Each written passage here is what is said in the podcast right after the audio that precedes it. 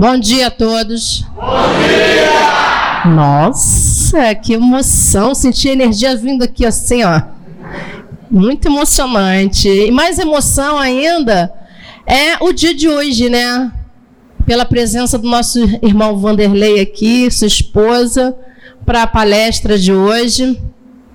É, é sempre uma grande alegria tê-lo aqui conosco, palestrando trazendo a sua energia, a sua força e um privilégio para nós todos, né, gente? Mais um dia de aprendizado, mais um dia com certeza de muito amor, que nós possamos ter é, uma manhã e um dia muito abençoado e amparado por toda a espiritualidade. Que assim seja e assim será hoje e sempre. Graças a Deus. Graças a Deus, graças a Deus. Meus irmãos, bom dia. Sejam todos bem-vindos ao Templo Estrela do Oriente, a casa da Cabocla Jurema da Praia. Que a luz de nosso Senhor Jesus Cristo possa estar em nossos corações hoje e sempre. Ela está tão feliz com a presença do Vanderlei que ela esqueceu de se apresentar, que tem os nossos irmãos que estão nos assistindo facebook.com barra Templo Estrela do Oriente, o canal do Templo Estrela do Oriente no Facebook, nossa querida mãe Flávia Barros. Quem não conhece Flávia Barros e Luiz Fernando, gente? Por favor, né? Me sai bem. Muito bem. Então, queridos irmãos, como a mãe falou, realmente um dia muito feliz para nós, mas muito feliz, muito mesmo. E vou dizer uma coisa para vocês, que é uma particularidade, tá? O Templo Estrela do Oriente, até por recomendações é, superiores, nós temos o nosso calendário feito no ano anterior. 2016 a gente já planejou 2017 todo. E esse evento aqui ele não estava previsto. Só que, como nós realmente temos uma ligação fraterna, espiritual muito grande com esse nosso querido irmão Vanderlei Oliveira, quando a editora nos ligou com essa possibilidade, a mãe virou para mim e disse assim: o Vanderlei tem que vir aqui para nossa casa de novo. Eu disse, mas vem cá. Não, peraí, mas não foi assim que eu falei, não. Eu falei assim: para tudo! Para tudo! Vanderlei Oliveira, já é. Falei, mãe, mas nós já temos um calendário. Você escutou o nome? Vanderlei Oliveira. Te vira, meu filho. Então a gente tinha até um outro evento aqui hoje, que era evento até do Mirua, desmarcamos e está presente. Eu só digo uma coisa. É a segunda vez que ele está nesta casa presencialmente, porque espiritualmente ele está sempre a primeira vez, veio lançar o livro de Pai João. Indiscutivelmente, nos 10 anos do Templo Estrela do Oriente, foi o momento de maior emoção que essa casa aqui teve, que foi uma choradeira danada. Quem estava aqui, os médios sabem disso. Foi um momento maravilhoso, com a presença manifestada de Pai João. Se hoje nós vamos ter presença manifestada de alguém, não me perguntem, depois vocês perguntem a ele. Mas é ele. E eu acho que nós deveríamos recebê-lo de pé. Uma salva de palmas para Vanderlei Oliveira.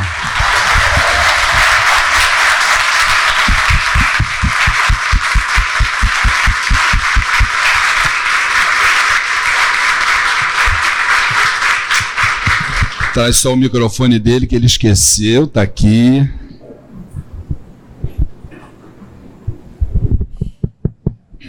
Meu querido irmão Vanderlei, antes das suas primeiras palavras, podem se sentar, meus queridos irmãos. Vamos, a pedido de Vanderlei e da espiritualidade, vamos fazer. Aliás, eu, eu disse para vocês sentarem, nós vamos precisar levantar novamente, porque nós vamos fazer agora uma abertura dos nossos trabalhos pedindo a intercessão de Zambi Maior, o supremo arquiteto de todos os planos, de Oxalá Todo-Poderoso, dos sagrados orixás de Umbanda, dos mentores e dirigentes espirituais desta casa, a nossa mãe cabocla Jurema da Praia, o caboclo Sete Estrelas do Oriente, todas as sagradas falanges que trabalham neste chão, todas as tonalidades vibratórias que militam na seara umbandista, espiritualista, pedimos que nos abençoe e permissão para os trabalhos sagrados que se iniciarão a partir deste momento. E como vamos falar de Exus, nada mais justo, queridos irmãos ogães, que possamos pedir licença a esses trabalhadores eméritos que estão ao nosso lado desde o início dos tempos. Começando pela entidade de frente na falange de Jesus que toma conta de nossa porteira, a luz e a força de Santo Tranca-Rua das Almas. Larô Exu! Gira! Saravá, seu tranca-rua das almas. Quando o sol aqui não mais brilhar, quando da lua seu clarão refletir, é sinal que está na hora. É ele quem chega agora, já deu meia-noite. Tranca ruas quem chega aqui. Quando o sol aqui não mais brilha.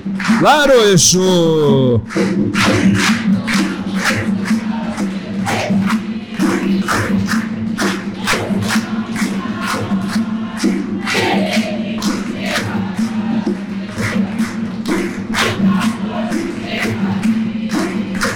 Jurou amar alguém na encruzilhada, jurou fazer o bem de madrugada, pede com fé, companheiro e amigo leal.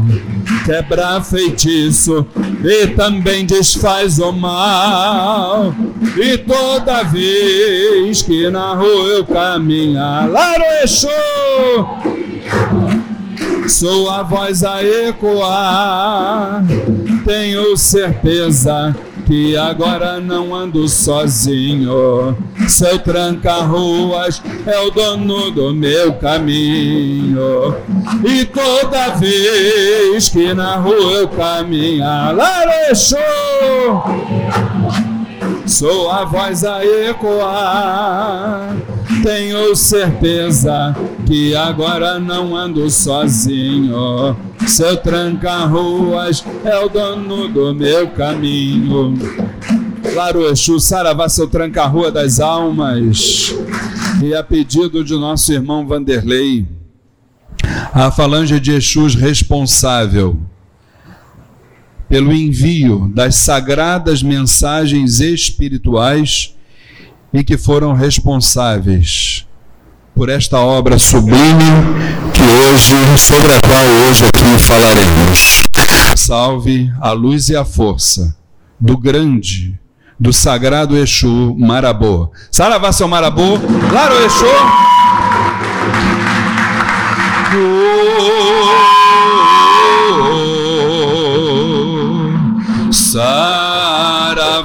Marabô. Oh, Sarava Marabu, justiceiro e amigo, proteja-me do mal e contra o perigo. Justiceiro e amigo, proteja-me do mal e contra o perigo. Eu vi você, eu vi você, eu vi você trabalhando sem parar. Lá na porteira, a segurança só você pode nos dar. Marabô, Marabô, é Marabô, é meu grande protetor. Andarilho dessa estrada, o Senhor da madrugada, trabalhando em seu favor. Marabô, Marabô, é Marabô, é meu grande protetor. Andarilho dessa estrada, o Senhor da madrugada, trabalhando em seu favor. Marabô, Laro Exu, Saraval Exu, Marabô. Podemos sentar e com vocês agora, nosso irmão Vanderlei Oliveira. Uma salva de palmas para o nosso irmão.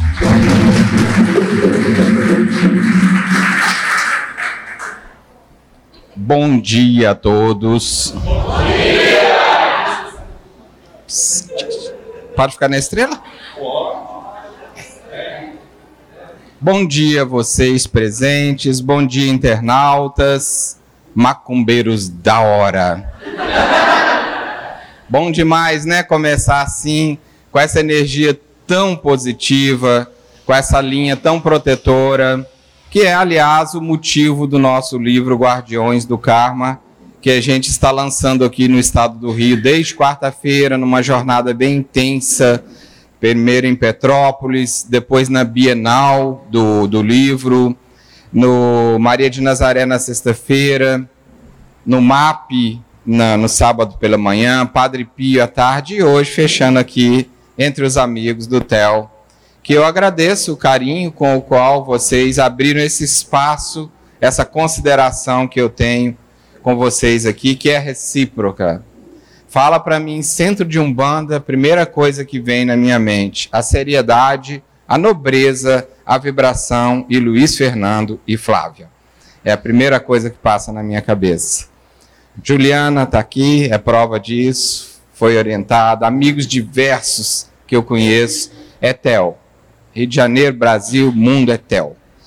Então, esse carinho é recíproco, essa energia, falou bem Luiz Fernando, é uma energia que faz com que a gente vá muito além de momentos em que a gente possa encontrar corporalmente, porque eu devo contar a vocês aqui as inúmeras vezes que eu tenho vindo aqui no astral dessa casa para sair para portais ligados ao mar que tem aqui no Rio de Janeiro, que Minas está atrasada, né? Não tem mar. Tem pão de queijo, mas não tem mar. Então aí os espíritos falam: vão rachar pro hotel, vamos passamos por aqui, pegamos a banda e vamos para os portais do mar, onde a gente faz trabalhos que só dentro desses portais são possíveis de nós realizarmos. E em quântica a gente sabe que distância física implica.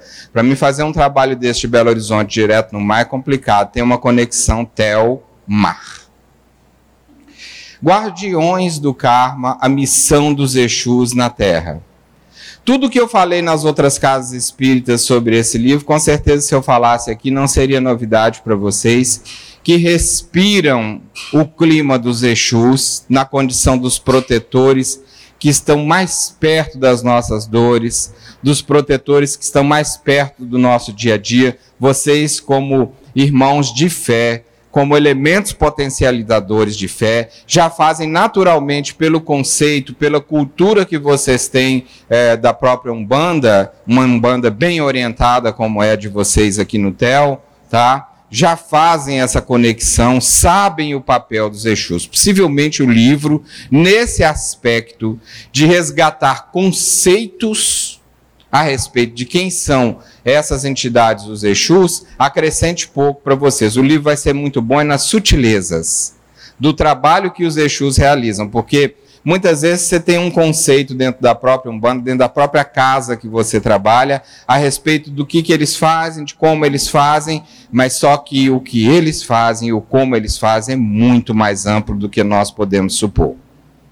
Dentro da obra Guardiões do Karma, Missão dos Exus, o grande trabalho, o grande valor do livro está exatamente em disseminar a cultura de qual é a verdadeira entidade dos Exus, muitas vezes confundido com quiumbas e com eguns, que são os nomes mais próximos que Pai João encontrou para usar dentro do livro para designar os impostores que são aqueles que usam a falsa identidade dos Exus e muitas vezes fazem coisas que absolutamente não correspondem às necessidades e o comportamento dessas entidades no mundo espiritual. Porque os verdadeiros Exus são espíritos muito inteligentes, com um poder mental muito grande, necessariamente não saem por aí dançando em caco de vidro, em brasa, comendo charuto e bebendo litros de marafa. Nada contra. Os rituais têm seus sentidos dentro de uma ordenação, de um equilíbrio. Mas habitualmente, e o livro foca isso, quem faz essas coisas e muitas vezes denegrindo a imagem dos Exus são os quiumbas. São os quiumbas. Qual é o conceito de quiumba que vocês têm aqui na casa? Me digam. Qual é o conceito de quiumba? Só eu preciso checar isso. Pode falar. São os, os chamados espíritos ociosos. O nosso Júlio César e seus blue caps, por aí. E os iguns?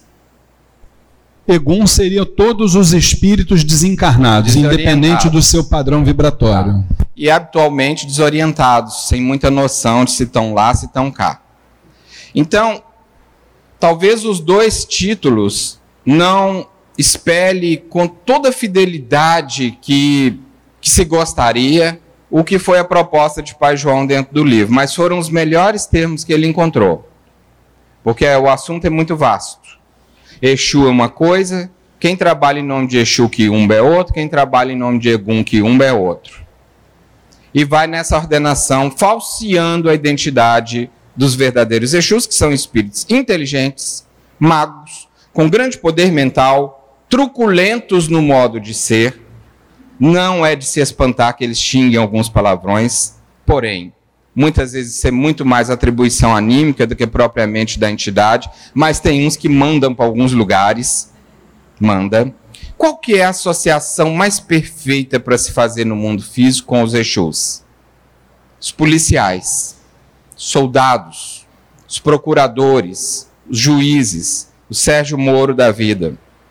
Um amigo meu executivo mandou uma foto para mim recentemente, numa grande reunião administrativa do Estado de Minas Gerais, onde tinha juiz, procurador, soldado, coronel, não sei das quantas e tal. A hora que ele me mandou aquilo, como ele é amigo de doutrina, eu brinquei com ele assim: quanto Exu reencarnado, hein? Que Exu zaiada, meu Deus. É bem isso. Por quê? Porque Exu é uma entidade muito da justiça. A grande missão dos Exus na Terra é aplanar o caminho para o amor.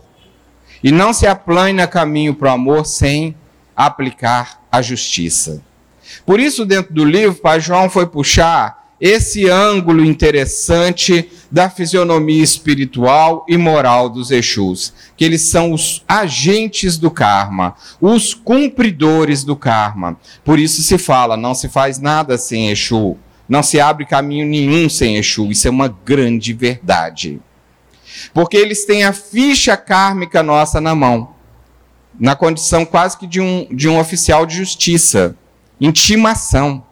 Ó, vamos lá levar para ele essa intimação aqui. Ou ele cumpre, ou nós vamos caçar. É bem isso o que eles fazem.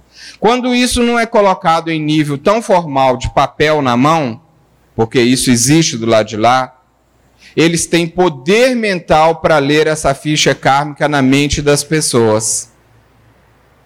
Eles têm capacidade mental suficiente, magia suficiente para entrar no chamado corpo mental, que é o nosso quinto corpo daqui do físico para os aspectos sutis da alma, entrar nesse corpo mental e em segundos, numa tela mental deles, colocar a nossa ficha kármica à mostra.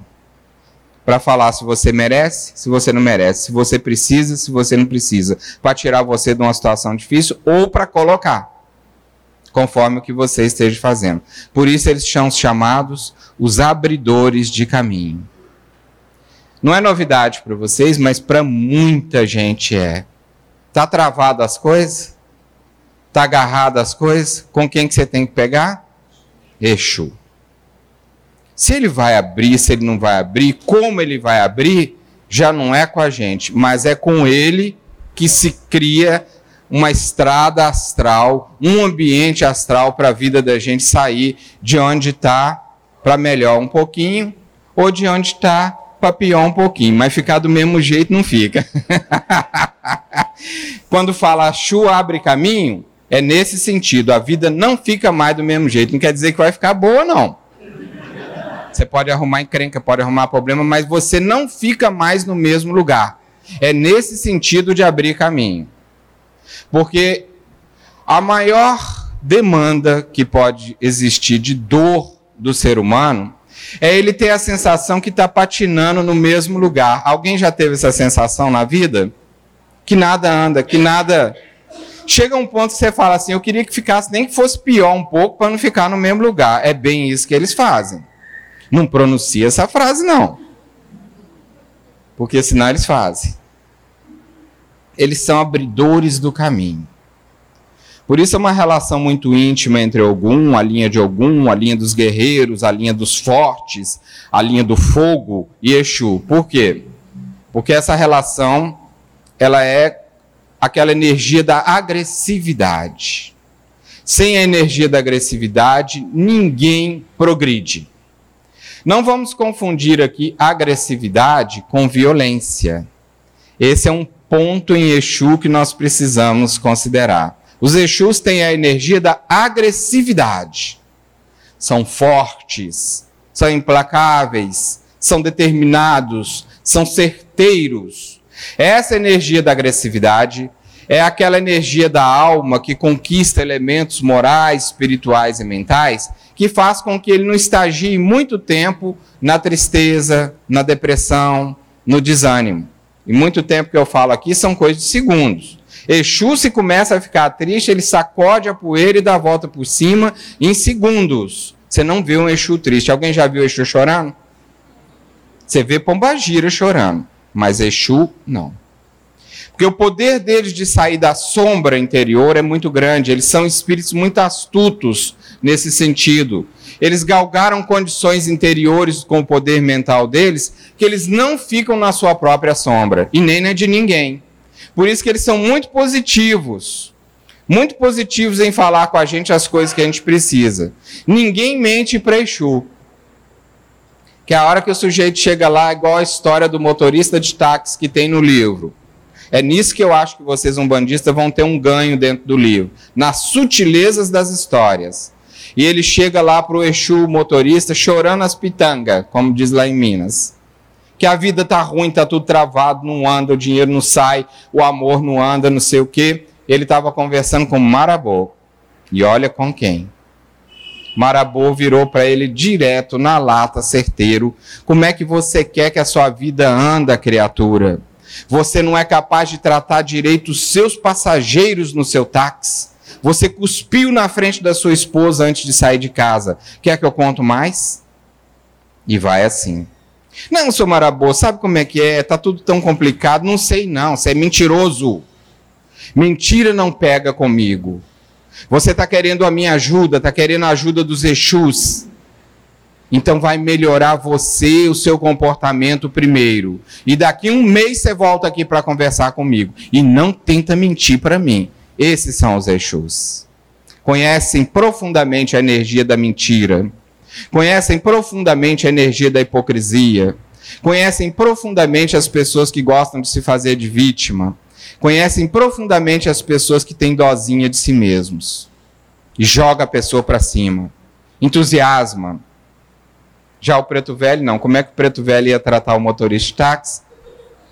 Vem cá, Muzanfio, não fez nenhuma corrida hoje boa, né? Tadinho do Muzanfio. Vem cá, dá um abraço, nego velho. Exu vai dar uma porrada na orelha. Então é desse jeito. Mas nós estamos precisando muito desse processo educativo firme, determinado, que faz a gente acreditar na nossa competência pessoal. Eu acho que o grande fator educacional dos Exus está nisso. Pensem por essa perspectiva, está no livro. Quando eles falam na lata, eles não são mal educados, só se o médico também não ajudar, né? Se o médico também não souber muito falar na lata de uma maneira educada, porque tem jeito. Tem jeito de falar na lata educadamente, com elegância. Se o médium não ajudar, talvez a mensagem saia um pouco truncada. Mas eles são educadores por quê? Porque ao falarem na lata, isso é uma didática. No fundo, eles estão dizendo assim: eu acredito na sua capacidade, na sua competência de resolver os problemas que são seus. Quem vai fazer negócio com Exu dança, não é assim mesmo? Eles não aceitam. Eles estimulam a competência da própria pessoa. Isso os verdadeiros Exus que eu estou falando. Se, se você estiver conversando com um Exu impostor, um Quiumba, ele pode negociar com você. Isso existe também, não é mentira, não. Mas estes não são as entidades Exus que representam no mundo espiritual uma hierarquia poderosa, mor moralmente aceitável e com muito mais poder mental do que propriamente moral. Exatamente porque são esses espíritos muito truculentos, muito fortes, muito dispostos, soldados do astral, eles são capazes de fazer o chamado, entre aspas, serviço sujo. E uma grande revelação no livro de Pai João. Dr. Bezerra de Menezes, que é esse espírito nobre que tem ajudado tanto a nossa humanidade, quando tem que fazer o serviço sujo no submundo, quando tem que afundar e mergulhar nos lagos de enxofre das trevas, quando tem que andar nos lugares sem luz, onde só os Exus, com a sua capacidade clara e evidência local, conseguem fazer isso, quem é que trabalha em nome de Dr. Bezerra? No livro está revelado. O braço direito de Dr. Bezerra de Menezes é a equipe de tranca-ruas das almas. Isso é de arrepiar o cabelo dos ortodoxos. Porque isso é a pura união de diversidades. Isso é a união e o amor transcendendo rótulos. Mas arrepiar o cabelo, Luiz e Flávia, não sei se já leram o livro. Arrepiar o cabelo é o capítulo 7, onde o Pai João faz, a meu ver, uma coisa muito digna. Não é um elogio, é um resgate da verdade capítulo 7 do livro. Ele diz: Umbanda e Espiritismo, as duas asas do Consolador prometido, quebrando todos os paradigmas que até hoje foram insinuados por meus irmãos espíritas, de que o Espiritismo seria o Consolador prometido. Pai João vem resgatar uma verdade, porque é verdade mesmo. Porque a Umbanda é a outra asa do Consolador prometido, da mensagem do Cristo atualizada. Porque aquilo que a grande maioria dos centros espíritas não conseguiram, que é uma mediunidade social, que é abrir a porta para o povo falar com as almas e deixar as almas abraçar o povo, a Umbanda conseguiu. E mais, no início do Espiritismo no Brasil, quem segurou a peteca no anonimato para que Bezerra de Menezes, Eurípides Barçanufo e os grandes baluartes do Espiritismo conseguissem implantar os primeiros núcleos espíritas no Brasil. Quem segurou a peteca contra as trevas, que queria acabar, varrer com a ideia do Espiritismo do planeta, quem foi? Foram os Exus. Que nunca ninguém ouviu falar disso, mas graças a um trabalho feito no silêncio e no anonimato, eles seguraram a onda de implantar o espiritismo no Brasil. Coincidentemente, muito perto da época que surgiu a Umbanda no Brasil, que foi em 1926. Hein? 1908. Anunciação 1908. Ali as duas coisas, ó, descendo como luzes do Cristo para a terra no mesmo lugar. Que no Rio Umbanda, em Salvador, Recife e outros lugares o espiritismo. Então, as duas asas do Consolador prometido. Eu achei isso muito lindo, porque eu não sei se todos já estudaram o Espiritismo e, os nossos irmãos espíritos colocam muito isso, que o Espiritismo é o Consolador prometido. Agora nós temos uma versão nova, atualizada, que é resgate da verdade, um bando espiritismo. As duas asas que dão equilíbrio a essa ideia do Consolador prometido. Quando vocês lerem esse capítulo, vocês vão ver que maravilha que é pensar nesse histórico espiritual que os espíritos programaram para o nosso planeta com a missão da Umbanda e com a missão do Espiritismo, que tem missões distintas, porém cumprem uma mesma finalidade com a mensagem do Cristo, com o Consolador prometido. E o que, que tem os Exu com essa coisa toda? Eles é que seguraram.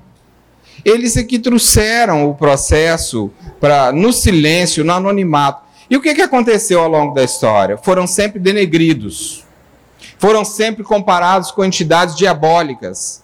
A cultura popular brasileira, o interesse da própria igreja, o interesse das próprias trevas que queriam banir o conceito poderoso dessas entidades, espalharam ideias e associações entre o diabo e o Exu. Isso tudo está explicado no livro com detalhes, eu não vou ficar aqui mexendo nisso, não. E hoje, com uma obra como essa, nós estamos trabalhando junto com muitas umbandistas, com muitas pessoas que estão abertas para o universalismo, a verdadeira ideia de quem são os Exus. E esses Exus vão num processo de graduação dentro desse trabalho que eles realizam de proteção, de limpeza, de justiça, de enfrentar a parte mais difícil do trabalho com as trevas, até chegarem ao ponto de se graduarem como guardiões Exus do karma. Exus, guardiões do karma.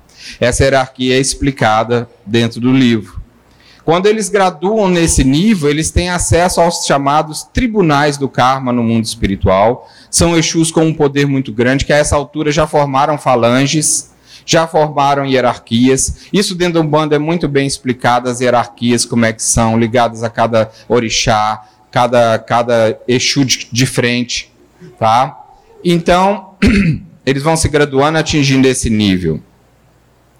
Dentro da obra, eu não sei, gostaria até de ouvir vocês, tem um espírito que se destaca, que é o Exu Caveira. Esse Exu foi um grande cientista na história, e essa criatura é hoje responsável, para vocês terem ideia, junto a Miguel Arcanjo, pelo transporte dos exilados, dos espíritos que serão exilados do planeta para fora. Ele detém uma capacidade científica tão grande que ele domina a tecnologia de transporte de almas de um planeta para o outro. Porque vocês já se perguntaram como é que é que os exilados estão saindo da Terra? De avião é que não é. A menos que alguém conheça uma passagem para outro mundo aí e me diga que eu não conheço. Primeiro que eles estão desencarnados. Que te tecnologia é essa que leva a gente daqui para mundos inferiores? Vocês já se perguntaram isso? O Caveira domina essa coisa toda e tem uma falange extraordinária. Quer saúde, quer trabalhar com a linha de Omulu, quer trabalhar com recuperação da saúde, garra com caveira. É o cara domínio da saúde, o poder mental de estabelecer a correção do corpo, a capacidade de diminuir, transformar, dissecar e fragmentar os corpos, perispírito, corpo mental inferior, duplo etérico, resgatar duplo etéricos saqueados, resgatar perispíritos que foram sequestrados. Quem faz isso? Caveira. Quem já leu aqui o meu livro Vamos ver se eu lembro o nome, né? Que hoje são mais de 40. Vamos, me ajude aí. Servidores da luz na transição planetária. Isso mesmo? Tá. Servidores da luz na transição planetária. Aquele trio lá. É, quem sabe pode muito, quem ama pode mais. Quem, é, quem perdoa liberta. E por último, o. Eu acabei de falar, servidores. servidores da luz na transição planetária. Isso. Servidores da luz na transição planetária fala de um advogado que estava internado num hospital chamado Miguel Couto. Conhece? E o perispírito desse cara estava sequestrado. Foi um advogado corrupto.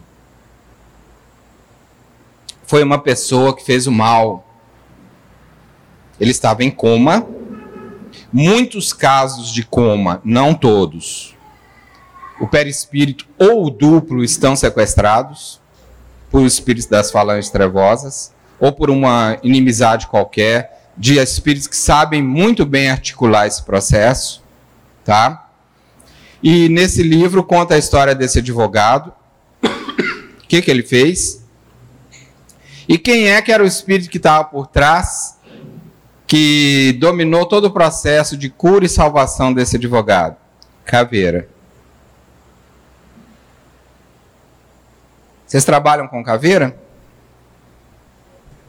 Já? Conversaram com caveira? Eu não sei se é o caveira que eu estou falando. Esse caveira que eu estou falando, ele hoje responde junto a Miguel Arcanjo por esse processo de exílio. Claro, ele tem a falange dele, são milhares, milhões. Qualquer caveira deve responder na falange dele. Trabalho desse pessoal com vocês é na área de saúde também? É. Então, quando se fala em guardiões do Carmo, o sujeito está internado lá, foi um advogado corrupto, está com o perispírito sequestrado. O que, é que nós vamos fazer? Desencarnar a criatura, deixar num processo natural, vamos buscar esse, esse corpo dele que foi sequestrado, está nas trevas, ou o que, que nós vamos fazer? Quem é que toma conta disso? Os Exus. Vamos ler a ficha dele. Vamos ver o que, que é possível ser feito. O que, que ele merece, o que, que ele precisa, o que, que vai ser bom, o que, que não vai ser bom. Então é aí que entram os chamados Exus guardiões do karma, tutelando os nossos destinos. Dentro do livro tem também a história da pombagira Maria Mulambo, que é o Exu feminino, que faz aquele trabalho com o feminino humano. Essa pombagira tem uma história do lenço dourado da, de, de Maria Mulambo, dentro do livro ela é uma organizadora de destinos. Através desse objeto, ela faz união de destinos entre pessoas que têm que caminhar junto. É uma história muito linda, muito linda. É, a gente vai vendo assim que aqueles encontros que a gente tem, aquelas pessoas que a gente conhece, ninguém passa pela vida da gente sem um motivo. Tudo tem uma razão. Um amigo, um amor, um companheiro, uma companheira, um conhecido, enfim. Maria Mulamba é essa que atua aí nos destinos humanos. Mas ela também é psicóloga da alma. Eu venho dizendo isso nas outras casas. Nós estamos precisando muito nos ligar ao Exu feminino, a esse feminino espiritual que é o que cuidam as pombagiras. O homem está precisando e a mulher também por motivos diferentes. O homem pelo seguinte, por exemplo, homem machão. Não sei se tem aqui no Rio de Janeiro, né? É o que mais tem? Jesus, e é a mulher que está falando, ó. Homem machão. Esse tipo de homem muito agressivo, muito machão, muito pouco amável, precisa muito rezar para a pombagira. Precisa muito se ligar com ela e pedir sensibilidade, amabilidade, ficar mais gay. Entendeu como é que é? Ficar mais gay. Né, amor? Mas é bom gay, né, amor? Senão, né, confunde tudo. Esse feminino que nós, os homens, temos é a nossa salvação. Homem bom é homem que tem um feminino bem desenvolvido. Às vezes ele é até feminino demais, assim. Não tem problema. Isso não diz nada. O gesto às vezes acompanha a alma, não quer dizer nada sobre o seu gênero sexual. É amabilidade, é feminilidade, é sutileza, é sensibilidade. Nós, os homens, estamos precisando de uma pombagira de frente, uma atrás, uma do lado, outra aqui, outra para cá. Estamos precisando mesmo. Laroie. Estamos precisando. Andar com ela de braço dado. Para ser melhor para as nossas mulheres, para ser melhor para os nossos filhos, para ser melhor para os nossos amigos, para ser melhor para quem? para a gente mesmo. Nós não temos obrigação mais dessa síndrome de Flintstones, é, de ser aquele ser duro que toma conta de tudo. Pelo contrário. Então, você quer ligar com o psicológico equilibrado, ligue com pombagira. E a mulher, pelo lado da carência efetiva, porque a mulher já tem esse feminino muito desenvolvido, mas muito pouco correspondido nas suas relações com homens e mesmo com mulheres. com filhos, com pais, com, com irmãos, até porque as histórias da grande maioria das mulheres com mães são muito complicadas. São histórias de abandono, mesmo que a mãe não tenha ido embora, é abandono no sentido de não amar, é abandono no sentido de não estar próximo. Normalmente, as mulheres são muito carentes porque exatamente não fazem uma conexão muito coerente e equilibrada com a sua mãe interna. Se sentem abandonadas, se sentem sozinhas, solitárias e com uma neurótica necessidade de serem amadas por qualquer um. E qualquer um é príncipe, depois vai descobrir que é sapo. Então, a, a mulher que tem muita carência, muita solidão, será que tem gente assim aqui no Rio de Janeiro? Fala você que falou dos homens. Tem também, né? Quer dizer, os homens e a mulher não presta, né? Ninguém presta as mulheres têm que se conectar muito com elas porque elas são as mães do amor. Dominam a magia tanto quanto os Exus, homens, né? Têm um poder muito grande mental, mas elas trazem essa conexão com a sensibilidade. Já viram a gargalhada da pomba gira? O que, que, é aquilo? Vocês sabem o que, que é uma gargalhada da pomba gira? Aqui recebe ela assim, aquela risada maravilhosa. Aquela gargalhada da pombagira é um mantra, o mantra do feminino. Toda vez que pombagira gargalha daquela altura, ela está acordando o feminino em você. Ela está tirando para fora toda a sua sensibilidade. Quem gosta de gargalhada de pombagira? Todo mundo. Então agora você já sabe, a hora que ela gargalhar, ai, pode vir. Pode vir. Deixa o feminino vir. A gargalhada de pombagira é um choque no ambiente. É como um relâmpago de ação. É como aquela luz que a ação derrama e vai quebrando todas as vidraças de treva que tem no ambiente. Cada vez que ela gargalha, aquilo faz um redemoinho no ambiente que é próprio de ação e vai, e vai, e limpe, limpe, limpe, limpe, limpe, limpa. Então vocês vejam que cada coisa dessa tem o seu sentido, o seu ritual, seu simbolismo, sua, sua parte astral. Tudo isso é descrito no livro, possivelmente, como eu disse, não será novidade para muitos de vocês que já lidam com isso no terreiro, que já lidam com isso no dia a dia de vocês. Mas esses aspectos psicológicos, porque Pai João é esse psicólogo da alma, que ele faz conexões durante uh, o desenvolvimento do seu livro Guardiões da Alma, é extremamente poderoso. Porque é uma vertente dos livros que têm surgido sobre guardiões, dos livros que têm surgido sobre esse trabalho maravilhoso que tem sido feito por essas criaturas no lado de lá, uma vertente que ainda não tem sido muito explorada. Porque muitas vezes a gente imagina os guardiões também de uma maneira muito dura, muito cruel, muito guerreira. Existe isso, mas existe mais coisa. Eles não dominam somente tecnologias, eles têm domínios também psicológicos. Os poderes mentais dos Exus é a coisa que mais me encanta. É o que mais me encanta. Quem é que já chegou arruinado dentro do, do, terreiro e deixou o Exu espalmar a mão sobre o seu coronário, sobre o seu chakra coronário? Quem é que já passou por essa experiência? Sobre o seu solar. O que, que acontece? O que, que acontece? Como é que você se sente?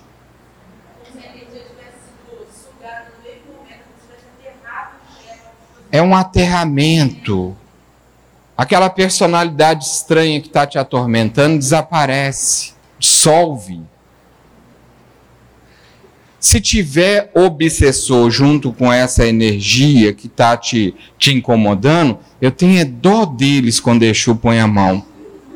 Mas vão sofrer um choque tão grande, tão grande, semelhante àquelas armas daqueles policiais que dão choque. Já viram isso? Já tomaram um choquinho daquele? Hein? É bem isso. Eles são simplesmente jogados para fora. Não como intrusos. Porque os Exus são muito justos. A gente, às vezes, como médium, não vê o resto do trabalho. Eles ajudam os encarnados, mas é muito interessante que a equipe de encarnados passe a ver o que rola no lado astral daquele encarnado que está sendo assistido. O Exu é jogado para fora, o obsessor é jogado para fora, toma o choque, fica desnorteado, mas eles vão cuidar dele também. Eles vão pôr aquela criatura no serviço. Que, aliás, é um ponto fundamental em espíritos justos. Eles não estão ali a favor de um e contra o outro, eles estão a favor do bem. Quando eles chegam e desarmam uma demanda, eles preocupam com quem estava fazendo a demanda também. Demanda para vocês tem sentido de coisa mal feita, não é isso mesmo? Quando eles vão tratar uma demanda, eles ajudam também quem está por trás da demanda, empregando os quiumbas. Chegou na nossa casa um jovem de 28 anos esquizofrênico, uma das doenças mentais mais severas, se não a mais severa que existe. Um doente mental com esquizofrenia, ele tem todos os seus chakras alterados. Ora rodam ao contrário, ora estão parados, mas na maioria do, dos casos estão entupidos de energia deletérica, nociva, fruto da doença mental que aquela criatura passa e é produzida e jogada nos chakras. O chakra mais afetado num esquizofrênico é o frontal, porque é o chakra das percepções. O esquizofrênico ouve vozes, vê pessoas, ele vê coisas exatamente porque o seu frontal está completamente fora do equilíbrio. Além disso, uma pessoa com uma doença mental desse nível produz uma matéria mental que em volta da cabeça dele fica parecendo aqueles black power, já viram? Enorme, quase um metro de black power em volta, de energia pesada. Chegou esse jovem, Marabô estava incorporado em mim, e então logo foi identificando e radiografando o estado do jovem, deitou ele na maca e chamou três outros médiums para incorporar quem? É quem? Quiumbas, que estavam no ambiente, junto com Marabô. Quiumbas que já tinham sido assistidos nesses casos de pôr a mão, que eles estavam prejudicando os encarnados, e o Marabô, ao invés de descer a lenha neles, o que, que ele faz? Recruta para o trabalho com ele. Vem cá, você é muito bom, hein? Obsessor bom, você, eu estou precisando de um desse vem comigo e recruta. Os três que estavam presentes, que Umbas incorporaram em três médiums ao mesmo tempo. E o Marabô coordenou: vem cá você, chupa na cabeça. Vem cá você, chupa no solar. Vem cá você, chupa na sola do pé. E eles meteram a boca, literalmente incorporados quiumbas, na cabeça do jovem encarnado e chuparam o veneno nos lugares em que Marabô recomendou. Os três saíram desorientados, torrando palavrão, porque eles não têm muita papa na língua. Que desgraça é essa? Que merda é essa que vocês me deram? Com os olhos desse tamanho, inchados, vermelhos, pareciam aqueles sapos que iam explodir. E xingando: Eu faço esse trabalho sujo, vocês não me dão nenhuma marafa e Marabô, some daqui vocês três. E os três médios de uma vez desincorporaram e os três afundaram para os lixões para descer o veneno que eles tiraram da mente daquele doente esquizofrênico. Como é que ficou o jovem depois desse trabalho? Marabô falou: Levanta daí, criatura, você está curada. O jovem levantou, curado como? Nunca ninguém deu conta de mim. Falou: Vai viver volta daqui uma semana. Na semana seguinte, aquele jovem estava lá, ninguém o reconheceu fisicamente falando, de tanto que o rapaz melhorou. Estava lúcido, afetivo, em pé e continuou o tratamento nas outras reuniões. Então eu estou contando a história para vocês poderem perceber que os quiumbas também são empregados, são filhos de Deus que um begum não são criaturas do mal, ou, ou às vezes são, mas por desorientação. Então, o trabalho que os verdadeiros Exus fazem é de empregá-los. Por que, que eles fazem isso? Porque eles têm poder de fazer o serviço sujo, às vezes até melhor do que os próprios Exus, em situações específicas. O Marabô podia ir lá e sugar isso? Podia. Mas deu oportunidade a eles de trabalhar.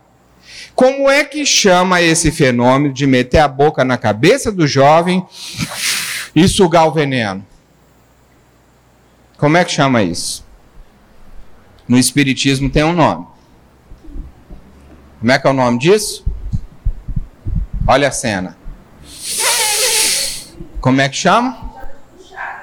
Puxada. Puxada é outra coisa, é mais para energia de ambiente ou de espíritos que estão atormentando o ambiente. Esse caso é vampirismo mesmo. É a técnica do vampirismo. A mesma técnica de vampirismo que é usada para tirar a vitalidade de alguém para jogar ele no chão, é usada para tirar o veneno. É vampirismo do bem. Aquela matéria mental Black Power ao final não existia mais. A mente do jovem estava limpa. Marabô perguntou para ele assim: Você está vendo alguma coisa além de o médium e o ambiente? Falou: Não, estou bem. Está sentindo alguma coisa que não é sua?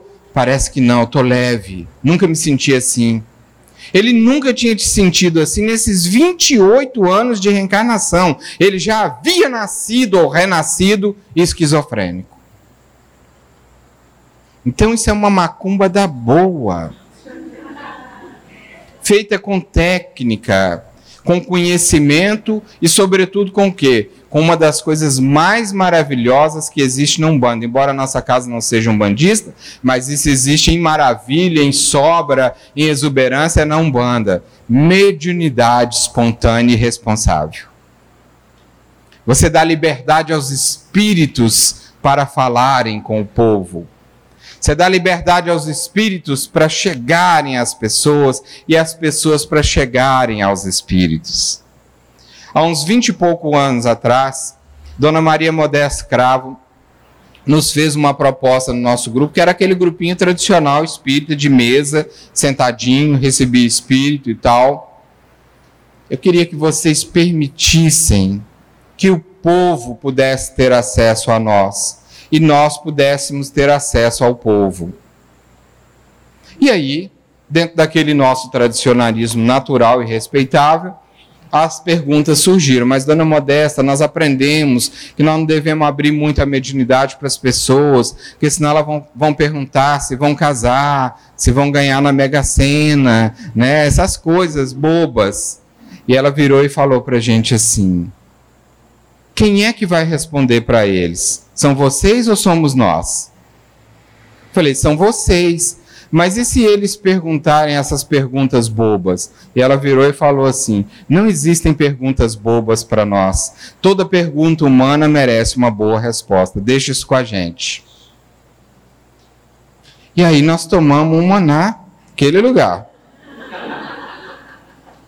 Tá bom, então se a senhora está falando, vamos experimentar. E aí nós começamos na nossa casa o espiritismo com espíritos, que a Umbanda já faz há muito tempo, uma Umbanda bem orientada. Deixando o povo chegar aos espíritos e os espíritos ao povo. E aí essa cena de Marabô hoje só é possível vinte e poucos anos depois, o pai João se manifestar, Duas semanas antes do Natal, nós temos a, a, o encontro com os pretos velhos. Já tem seis anos que a gente faz para receber a bênção de Natal e a bênção de Ano Novo. A nossa casa vira uma verdadeira casa umbandista. A gente põe a ruda para todo lado, alecrim, guiné, né? Põe um tabaco para o povo ver que nós endoidamos de vez, entendeu como é que é?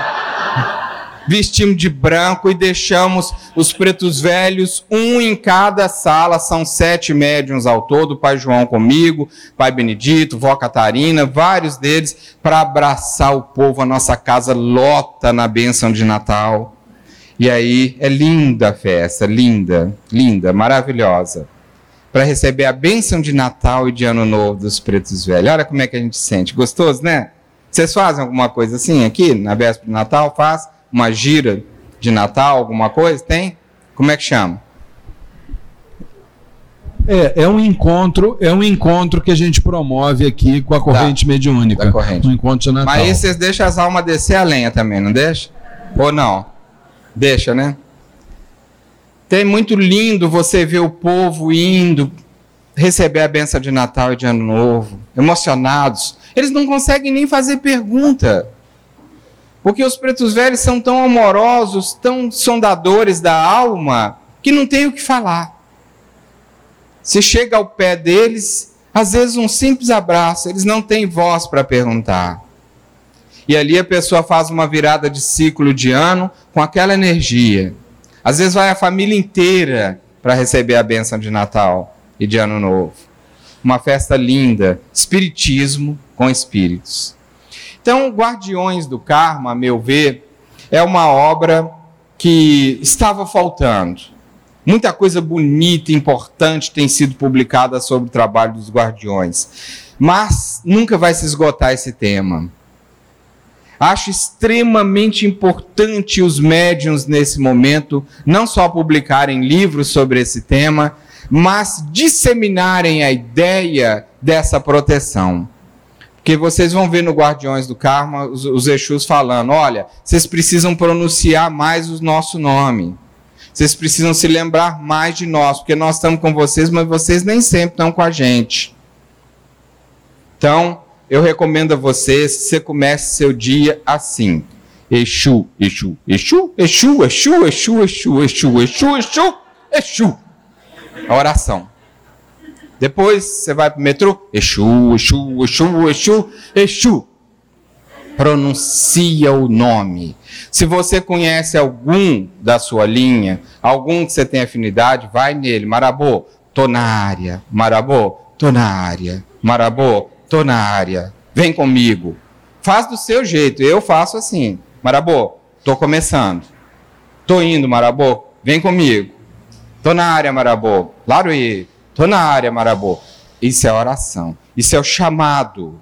Se você sabe mais, usa mais. Mas o mais importante é conectar com ele. Especialmente vocês que estão vivendo no Rio de Janeiro um momento muito cruel, onde as trevas querem atacar a imagem de Oxalá. Onde as trevas querem destruir o santo. Onde as trevas querem arruinar as casas de Umbanda. Há uma guerra extraordinária sendo travada no astral do Rio de Janeiro. Isso tem muito a ver com o nosso lar, a cidade de André Luiz. Muito a ver. Porque a cidade também está num problema político violento. E muita gente querendo ir para nosso lar. Eu estou correndo de nosso lar. Se eu morrer, eu vou para o inferno, mas não vou para nosso lar. No inferno deve estar bem mais legal, tem suquinho, entendeu? É, tem uma mesinha de bar, entendeu como é que é? Uma prainha. Porque nos lugares que eram muito organizados, as trevas estão invadindo. Há uma guerra extraordinária de intolerância no astral do Rio de Janeiro, que já refletiu, evidentemente, aqui por N vezes e vai continuar refletindo. Na verdade, essa guerra há décadas é travada no mundo espiritual. Há décadas. Quando ela aparece aqui num lugar específico, quando ela aparece aqui localizada, é apenas um reflexo dessa guerra que é enfrentada do lado de lá pelos Exus, com as trevas que querem disseminar, continuar disseminando é, é, a ideia de que não só os Exus não prestam, mas a Umbanda também. Tentaram me matar ao longo da psicografia desse livro, para vocês terem ideia. Eu corri risco de vida. Né? Então, não é fácil, não. Todo mundo que põe a luz da verdade vai pagar um preço. Agora eles podem até me levar, porque o livro já está publicado. Não tem problema. Vou para eles com eles para onde eles quiserem. Entendeu como é que é? Mas a verdade está dita.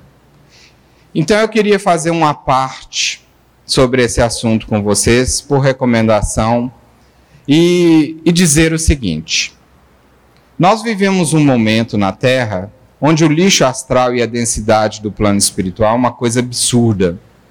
O mundo espiritual está muito denso. As guerras estão sendo travadas debaixo do nosso nariz, não é mais no submundo, não. Por quê? Porque nós vivemos um instante de transição planetária onde o próprio eixo de inclinação astral da Terra está determinando uma ecologia nova para o submundo. Está muito difícil viver no inferno. Está difícil respirar no inferno.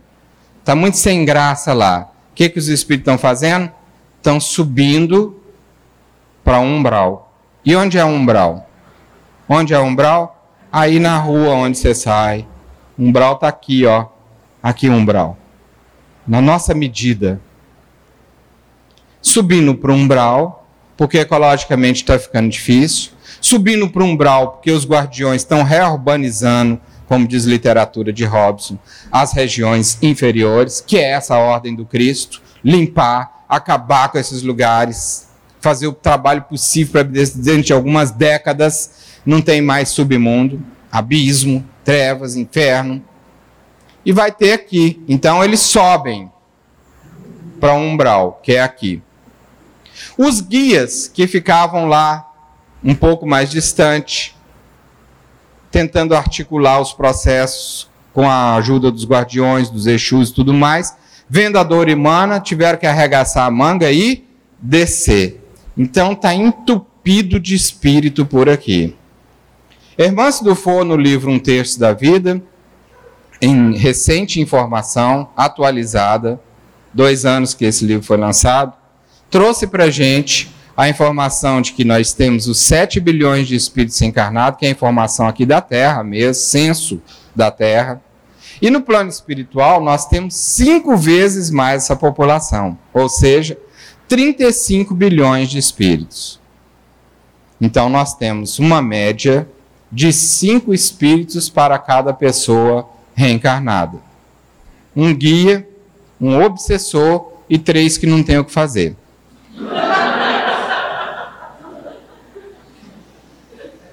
Agora faz a conta comigo. Mora você, sua mulher, três filhos. Qual é a população astral da sua casa? Quantos? Quantos? Fala. 25 espíritos. Não paga luz, não paga gás, não paga telefone. Olha lá, ela gostou, que bonitinha, olha que lindo. Gostou, né? Tá gostando das informações sobre o mundo espiritual? Tem 25 espíritos morando com vocês lá. Um guia, um, quer dizer, dos 25, 5 são guias, 5 são obsessor e 15 não tem o que fazer. Fica lendo historinha com você, entendeu? Fica brincando com você, fica trabalhando com seu pai que gosta do Flamengo e aí tem um lá que é flamenguista, entendeu? Só coisa das trevas, né? Aliás, flamenguistas, eu ando passando aqui esses dias no Rio, tirando maior sarro com, sarro com os flamenguistas, que nós vamos fazer guisado de urubu em Belo Horizonte, dia 27. Começamos aqui, vamos acabar lá. Os flamenguistas, tudo revoltado. É porque eu digo isso, né? Flamengo aqui, Corinthians do meu amor em São Paulo e Atlético Mineiro lá em Belo Horizonte são os times que foram criados nas trevas, entendeu? Exu no Flamengo, Preto no Corinthians e no Atlético. É coisa lá de baixo, gente. As torcidas são tudo doida, entendeu como é que é? Né? Nós vamos no Itaquerão, né, amor? Ver Corinthians, né? Vou lá, secar.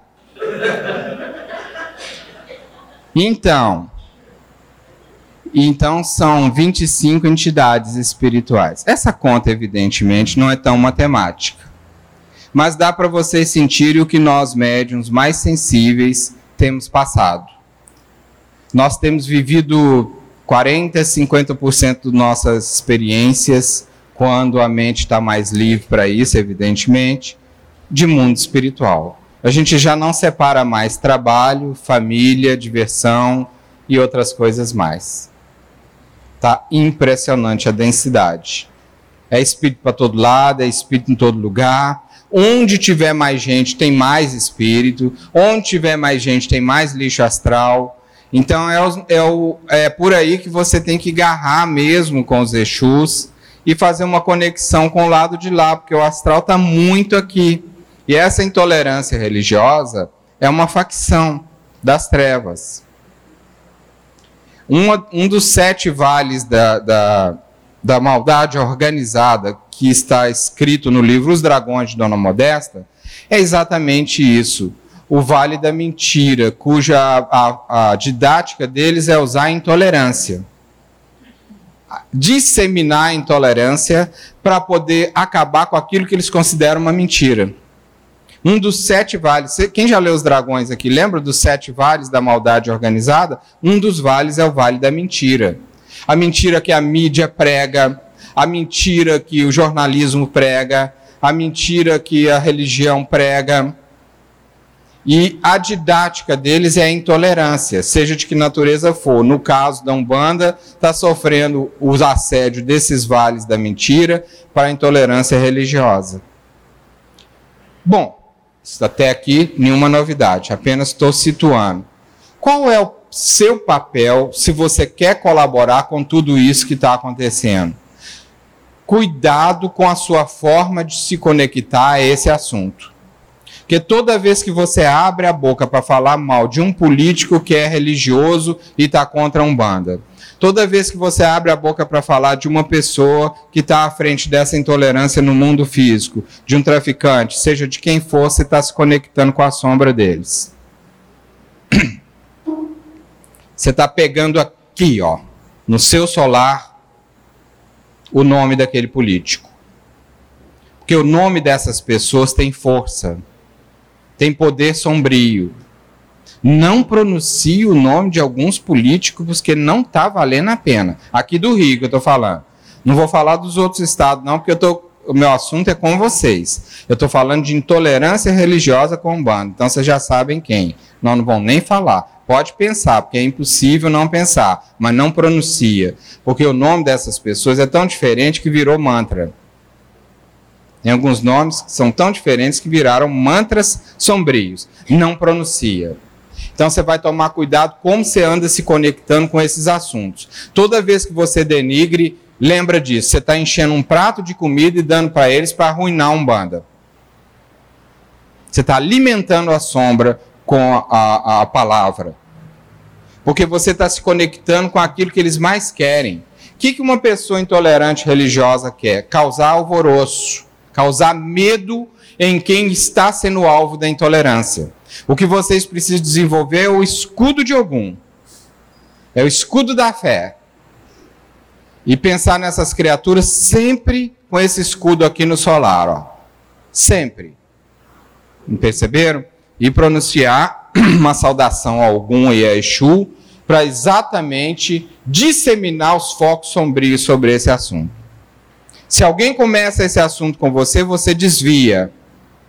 Muda. Usa PNL. PNL é muito isso. Quando uma pessoa quer afundar você num assunto, você tira o foco. Né? Você faz um rapor, você faz um processo de tirar o foco. Rapaz, deixa eu ver se minha mãe me mandou um WhatsApp aqui, dá licença. E sai do assunto. Minha mãe me manda o WhatsApp toda hora, a sua manda também? Faz essa pergunta faz essa pergunta, hein, Rodrigo?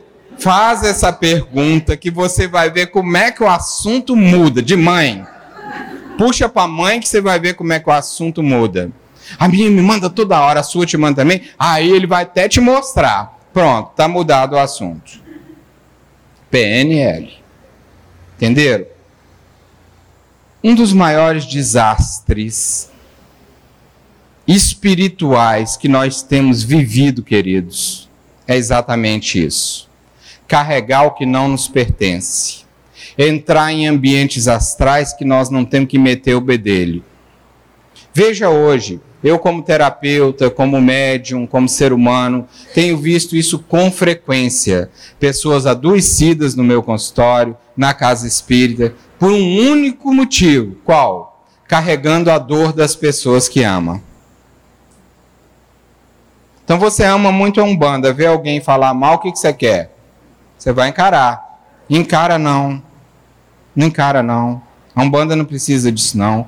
A Umbanda precisa da sua luz para proteger essas trevas, para não se multiplicar. Não dá prato, não dá alimento para as trevas não. Entenderam? Nós estamos com um problema muito sério de carregar a energia do outro Quando você entra num táxi, o cara, não, ficou sabendo, destruíram um centro de um bando lá não sei aonde, queimaram. E aí você, são uns crápula, né? Esses caras que fazem, pronto. Você está carregando o negativo desse assunto para você. Levando o que o motorista de táxi, a revolta do motorista de táxi com você. Que é um bandista, está revoltado, não aceita e fala mal e fala o nome de quem faz isso e você está levando a energia dele com você. Um dos maiores desastres atuais dos aspectos espirituais na nossa vida está exatamente nisso. Nós estamos carregando a dor dos nossos amores. Isso não é de Deus. Você ama muito o seu filho, você ama muito a sua esposa, você ama muito o seu marido, ele se entristece, ele passa por momentos difíceis e você não quer que essa pessoa sofra. Esse sofrimento é deles. E aí você carrega para você, de uma maneira muitas vezes desordenada, tudo que é da energia da pessoa que você ama. E aí mães adoecem com ansiedade, pais adoecem com dores musculares e vai por aí afora. Tudo fruto de quê? Você carregando as pessoas que você ama aqui, ó, na carcunda. Isso não é amor. Isso é preocupação. Isso é desorientação emocional energeticamente você está puxando para você. A grande maioria dos casos de síndrome do pânico que eu trato em consultório é isso. Uma mãe, um pai, uma pessoa que está carregando, além do seu limite pessoal, alguma coisa que pertence ao outro.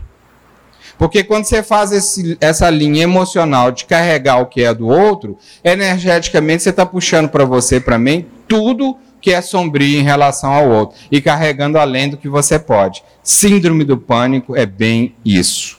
Você além dos seus próprios limites. Não dando conta do peso do que você está carregando num casamento, num emprego, num lugar qualquer. Aquela coisa que está te pressionando já há muito tempo, mas você não quer largar. Síndrome do pânico é bem isso aí. Boa parte dos casos é isso aí. O que isso tem a ver com a intolerância religiosa? Quando você entra num assunto que é do outro de uma maneira indevida, você carreia isso para você. Você puxa essa energia para você. Tem entidades que estão ficando de vigília para ver quem entra nessa faixa, para recrutar nessa pessoa mais uma pessoa para desorientar o processo. Então, manda luz para isso, ao invés de entrar nesses assuntos.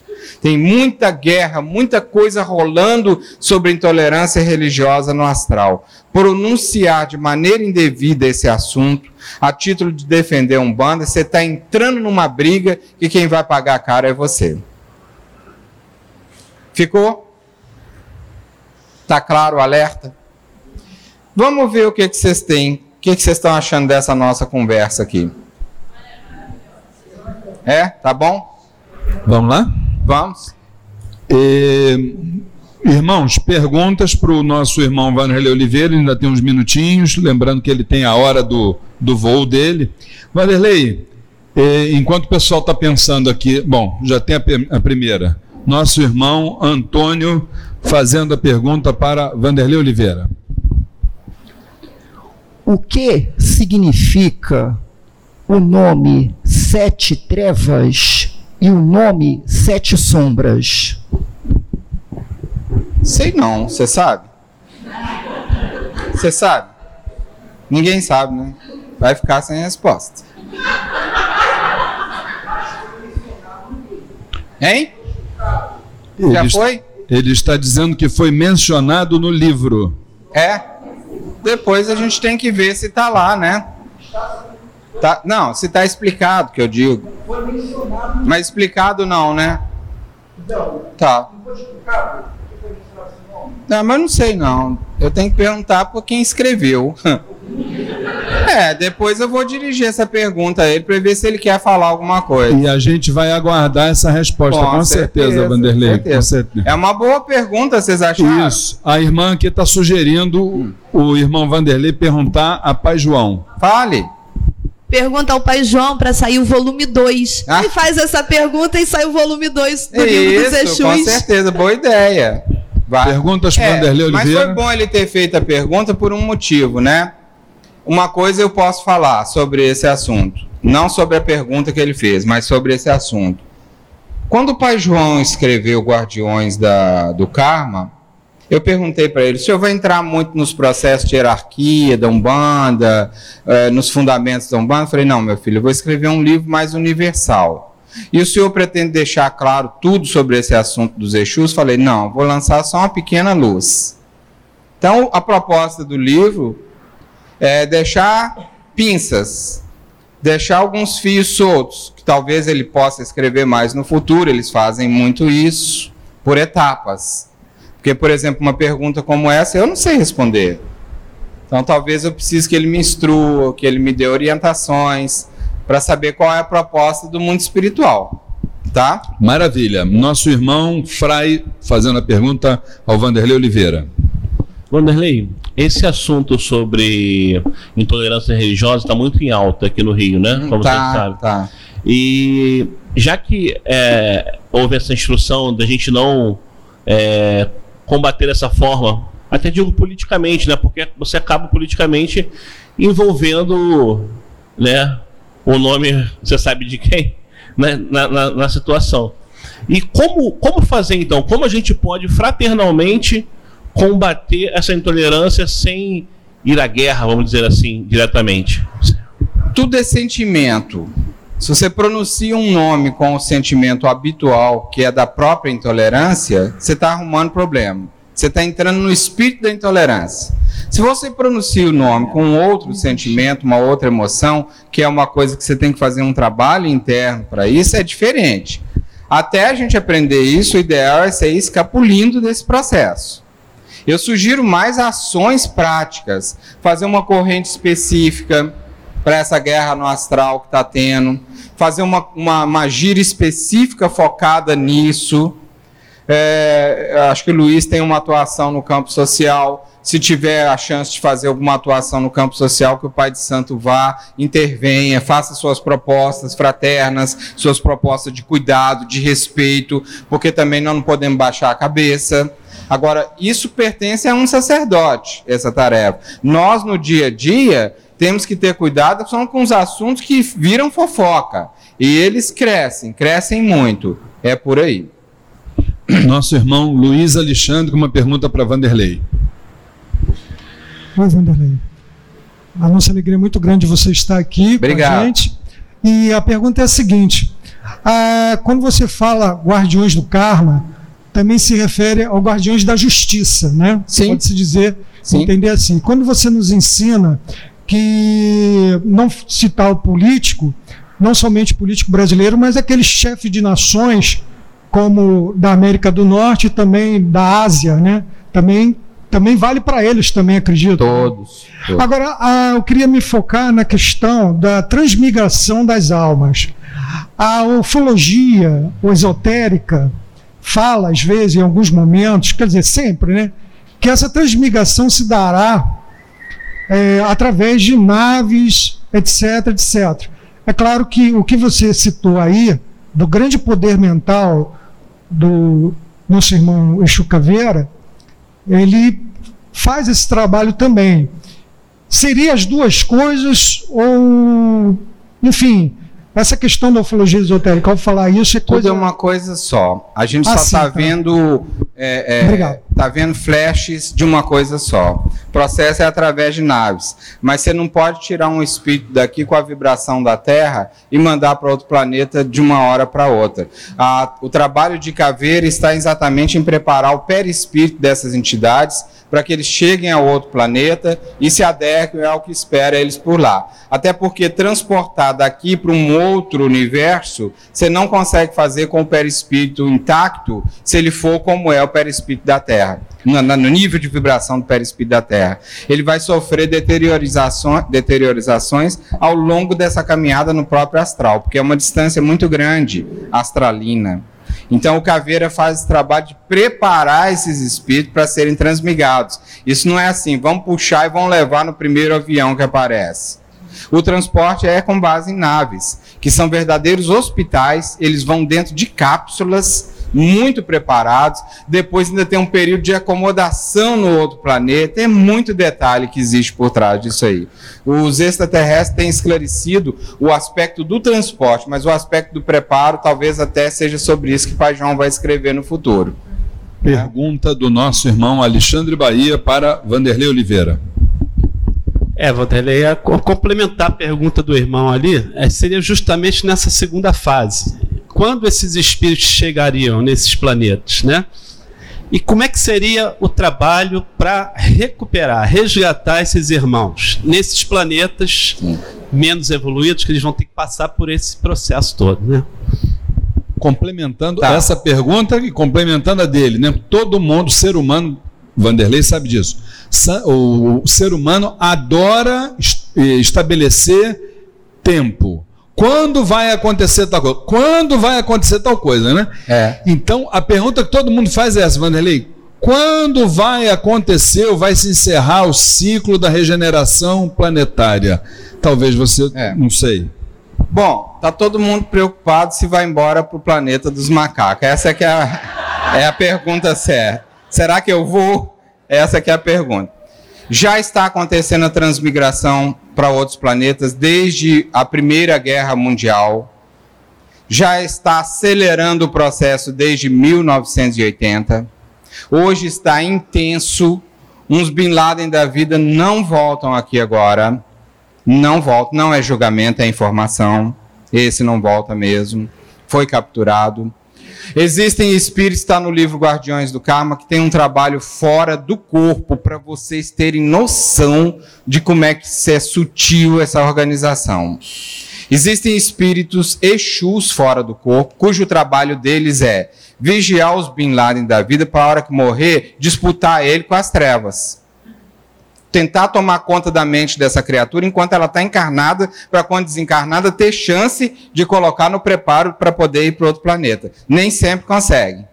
Existem espíritos especializados nisso, que eles acompanham essas criaturas do mal, do Islã, do disso, daquilo, numa briga no astral para saber quem vai tirar ele do corpo. Já imaginaram isso?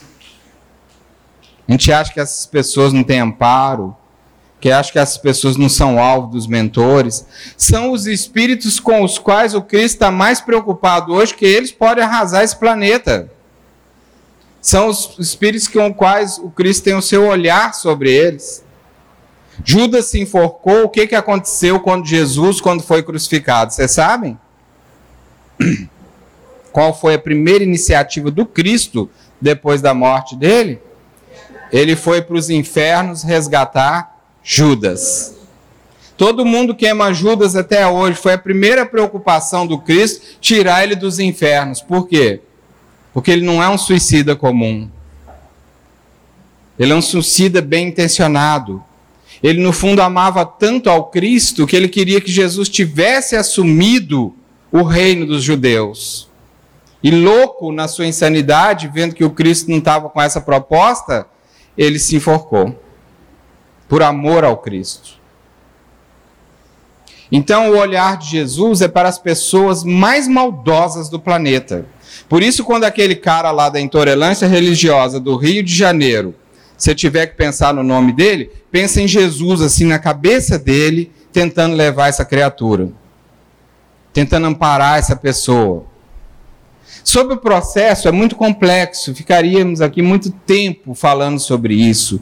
Há toda uma etapa, não é um, uma coisa rápida. É, Eurípides Barçanufo já colocou alguns espíritos para preparar para a transmigração para outro planeta há anos atrás nas câmaras de preparo do Hospital Esperança. E tem que esperar uma hora que esse perispírito esteja pronto. E quem faz esse trabalho muito bem, é como eu disse, é um cientista, é o Caveira, que está desenvolvendo muito a linha de frente nisso. Há um lugar que eles ficam até eles poderem serem transmigados para outro planeta, tá? Por aí, só para a gente ter uma noçãozinha básica. Apenas uma informação: essas palavras de Vanderlei sobre os trabalhos desses Exus, e isso serve para renovar a nossa fé, tudo que vem no livro Guardiões é, que, do Karma. Guardiões do Karma.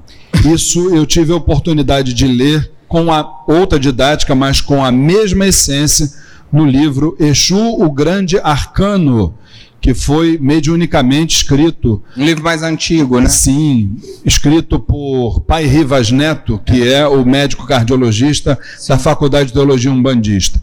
Isto quer dizer que tudo que chegou por Vanderlei é 100% autêntico. É. Porque está lá naquele livro, que foi para mim um divisor de águas na linha de Exu. Eu então, quero até dar um testemunho sobre isso.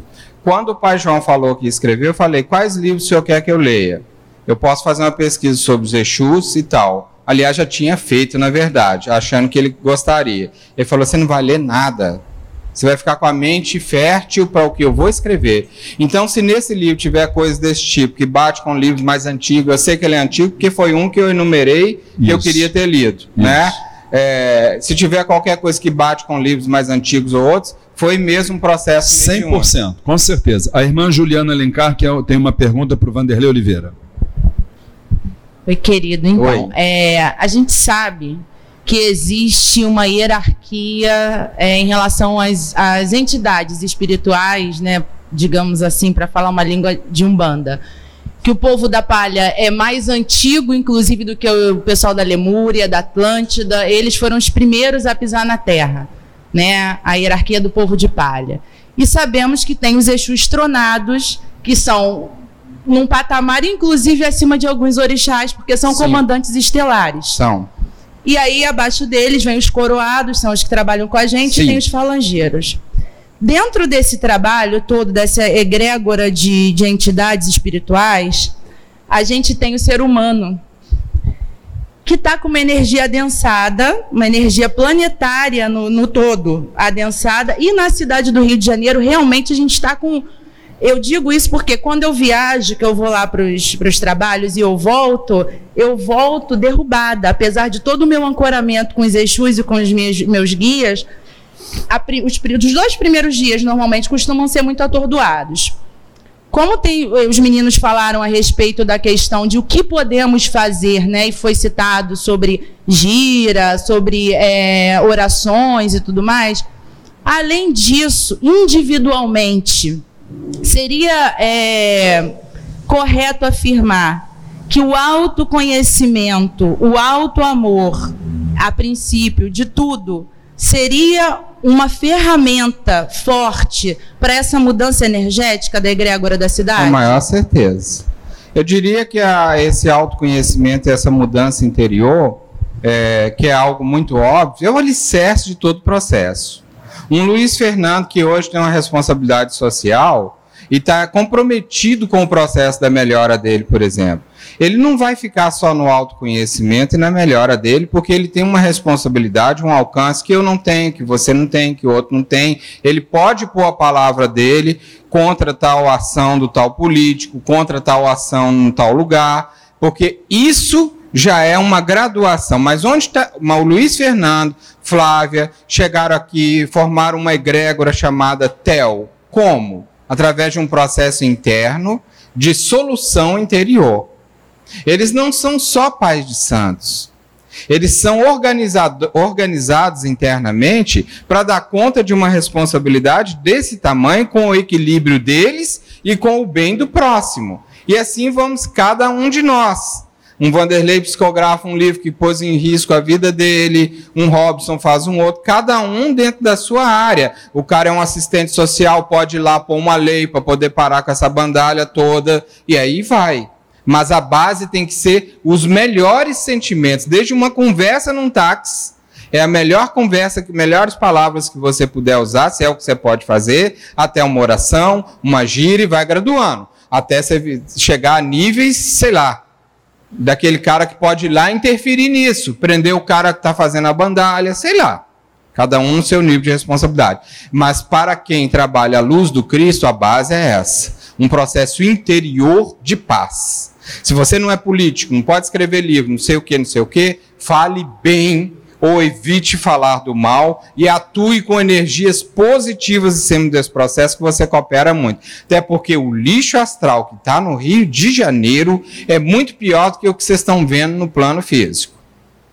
Muito pior. Nossa irmã Adileia tem uma pergunta para Vanderlei Oliveira. Pois não. É, bom dia. Bom dia. Muito obrigada pela Eu- sua presença. Obrigado a você. É, o senhor está falando aí, como a nossa irmã também falou, da oração individual, a gente fazer uma. uma, uma- um, se elevar, né?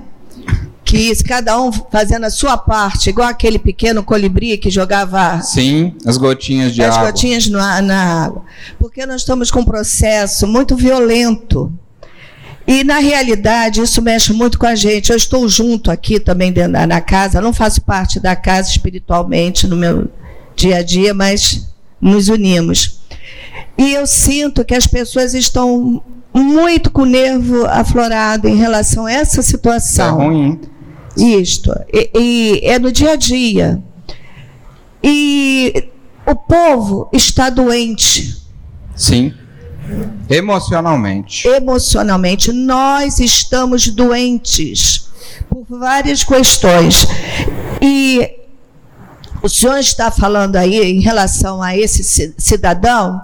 Outro dia aqui na nossa reunião aqui nessa casa, a palavra coerente que eu ouvi é que temos que dar a, agradecer por esse senhor ter surgido e ter tirado a máscara.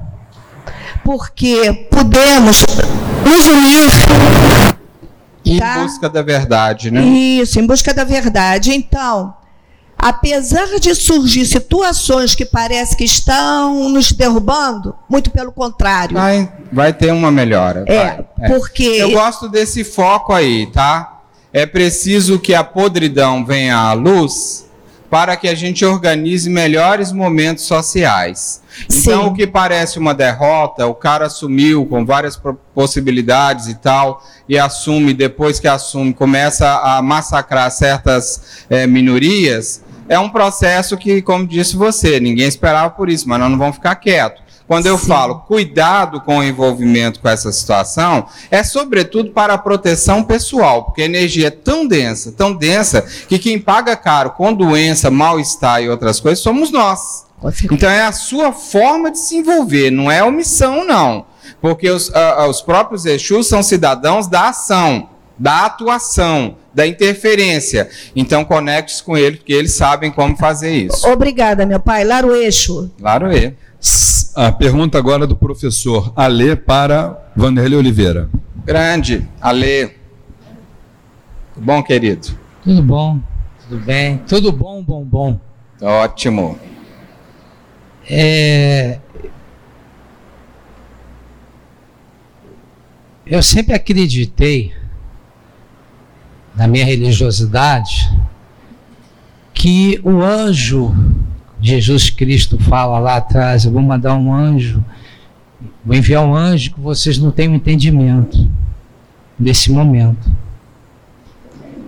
E eu tive a felicidade de ser batizado, feito cate- catequese, ter descido as águas na Igreja de Cristo, ter sido batizado na Umbanda, ter visto uma coroa de lótus dentro do lar do Frei Luiz, na minha coroa. E eu sempre tive uma postura ética, antes de adentrar na parte prática da religiosidade. Quando a minha mãezinha se foi, eu falei, agora os filhos criados eu tenho que. E eu sempre fui imbuído dessa percepção do ecumenismo, da solidariedade, da paz, do amor, da caridade. E essa fala das duas asas do anjo, nossa, desceu como um, um prisma para mim a- abriu mais ainda e confirmou né, essa fusão das religiões, Religiões. reencarnacionistas, É. a princípio, né? E cristãs, né? E cristãs, né? E não cristãs, né? Porque Sim. o budismo prega o amor, né? Sim, sim. E, e eu sou muito sensível, sensibilizado a essas questões que eu vejo o lado bom das coisas, nunca. E inclusive das religiões. Haja visto, Jesus Cristo não fundou religião, né? Mas, enfim, eu estou lhe perguntando, Sim. e você não vai me dizer a resposta, talvez. é, eu busco essa é, é, é, essa, essa questão de falar universalismo, eu sou universalismo, eu falava que eu era comunista, né? E eu falei, não, não vou jogar essas palavras mais, eu quero ação, né? Ação, oração, ação da ação, né? Sim. né? E eu fico pensando, é, é, é utópico pensar nessa fusão real, é, do, da religiosidade humanista, com a questão da fé raciocinada espírita, ter um trabalho em comum. É muito tópico esse De jeito nenhum. Chegar. De jeito nenhum. Entendeu o que eu quis? Para mim que viajo muito e vejo o que vem acontecendo dentro do movimento espírita, em relação à parte mais ortodoxa e em relação àquela parte menos ortodoxa, que cresceu muito nos últimos 15 anos, é exatamente isso, uma diversificação. Eu não saberia te dizer onde isso vai chegar, mas que está muito acelerado o processo, tá. Nós, há 20, 20 e poucos anos atrás, podíamos dizer que nós tínhamos no Brasil uma meia dúzia de líderes com a cabeça mais aberta com a cabeça mais pronta. E uma meia dúzia de médiums, que tinha que ser de Minas Gerais, né? Porque lá tem pé de médium, né? Chico Xavier deixou pé de médium lá, entendeu como é que é? E 12 faziam um trabalho de pensamento aberto. Mas faziam um trabalho de pensamento aberto muito focado em organização. Nesses últimos 20 anos, eu vi a evolução desse processo para um outro eixo. Ao invés de nós termos aqueles grandes líderes que ficam atacando FEB, atacando o, movimento organizado e querendo mudar esses movimentos, nós temos líderes que estão nascendo, e médiums especialmente, mais uma vez, em Minas, que estão frutificando com ideias novas e sem atacar os outros. E hoje eu fiz uma conta recentemente, são mais de 450 líderes entre médiums e, e pensadores pelo país inteiro. Então, quer dizer, se há, há, há 10 anos, 15, 20 anos atrás nós tínhamos uma dúzia, olha como é que isso frutificou. Então, hoje, graças a esse arejamento de norte a sul, de leste a oeste dentro do nosso país, isso está invadindo as, as colunas do espiritismo mais ortodoxo, invadindo as colunas das umbandas mais ortodoxas e criando um fermento e a coisa vai acontecendo. É lento, mas está indo. Na minha opinião, até muito rápido, muito rápido. Ver um livro desse com pai, de Pai João, com esse bom senso de avaliar as duas asas do Consolador prometido, gente, isso é muito, isso é um avanço. Vai ter gente que vai morrer de parada cardíaca, mas aí se dane, o problema é deles. A verdade tem que prevalecer aquele, aquelas opiniões pessoais, entendeu? Então ela vai acontecendo, e muito rápido, viu, Ale? Muito rápido. Nós estamos concluindo. Isso me faz pensar que sou eu só um Não, você é um doidinho só, mas tem muitos por aí. Tá cheio de doidinho igual você por aí. Estamos concluindo com a última pergunta aqui do nosso irmão Paulo, porque logo depois da última pergunta, nós, nós teremos os autógrafos. Ah, os autógrafos. com o nosso querido irmão Vanderlei Oliveira. Agora a última pergunta, Paulo para Vanderlei Oliveira. É, bom dia a todos. Bom dia. Meu nome é Paulo. Eu frequento o centro do Bezerra de Menezes. Já faço parte da família, né? Que eles me aceitaram. E lá tem imagens de preto velho, tem imagens de Entendi. Todo, e não há nenhum tipo de preconceito. Isso. E todos os, os sábados eles fazem a desobsessão. Tem o Lar do Socorro, que acolhe os pacientes em fase terminal de câncer, né? e o Lar das Idosas. E em nenhum momento é, ninguém ali faz julgamento de ninguém. Que bom, né? A quantidade de médiums é enorme ninguém vai ficar preocupado. O que eles não, a única coisa que eles orientam é que, por exemplo, eu por ter 50 anos, mas 52, mas eu fiz o meu orixá com 50 anos, com, com dois anos de idade, eu não posso jogar os búzios e viver do comércio do, dos búzios, para não haver espíritos hum. obsessores, né? Sim. É só isso. Bacana. São os fermentos, né? para encerrar, eu queria aproveitar essas últimas perguntas para trazer uma mensagem para vocês. Olha, para mim o que é supremo, o que está acima de tudo isso que eu coloquei e que eu tenho visto outros médiums falar, é a mensagem do amor entre nós. Porque se você for um pai de santo, se você for um sacerdote, se você for um médium, se você for uma pessoa muito inteligente, jogador de búzio, não sei o que, não sei o que, e não for uma pessoa boa para relacionar com a sua raça, tem um bonde te esperando para outro planeta. Essa que é a verdade. Porque os maus não são só aqueles que estão estourando bombas, não. São aqueles que pregam a mensagem do amor, mas não a cumprem. E a mensagem do amor, ela para ser cumprida é aqui, ó, um com o outro, na amizade, no carinho, na bondade, o cara ter um casamento bom, o cara cuidar direito dos filhos dele. Seus filhos te amam? Seus filhos gostam de você? Não, eu sou pai de santo, mas meus filhos não gostam de mim. Então tá danado. Tá com passagem comprada no bonde. Sua mulher te ama? Sua mulher te respeita? Seu marido te respeita? Você é um bom pai, um bom marido? Isso é que importa em primeira mão. Depois de você ser boa pessoa para as pessoas que você ama, depois de você amar bastante a você, a vida vai te chamar para outras graduações para outras responsabilidades. Não é importante ser médium psicógrafo, ser sacerdote do centro, é importante ser educado com as pessoas, ser amável com as pessoas, ser bondoso com as pessoas, porque tem gente que já acorda com o perispírito avessa. Parece que está com um obsessor nele não é mesmo? Ninguém tolera, ninguém aguenta. No centro você é uma beleza, você ri, você abraça, você canta para Exu e maravilha. E de manhã cedo, segunda-feira, no metrô para ir trabalhar, hum, Deus sabe. Aquela cara de limão azedo, entendeu? Incorporado pelas piores coisas que pode existir, pelos piores sentimentos que pode existir. E fica culpando os obsessores fica culpando os adversários espirituais. Deve ser aquilo que o Vanderlei falou, as trevas que estão envolvendo a gente. Não, esse é mau humor mesmo. É você que não presta também, que é das trevas. Entendeu como é que é? É ter alegria, ser amável, é ser alguém melhor para as pessoas que, com as quais você convive no dia a dia, deixar de ser pesado para as pessoas que você ama, antes de querer atingir esses patamares. É nisso é que reside a grande mensagem do bem. É nisso é que reside a mensagem do amor. Não adianta pensar em metas se você não caminha para elas. Tem gente querendo chegar na meta sem fazer o caminho.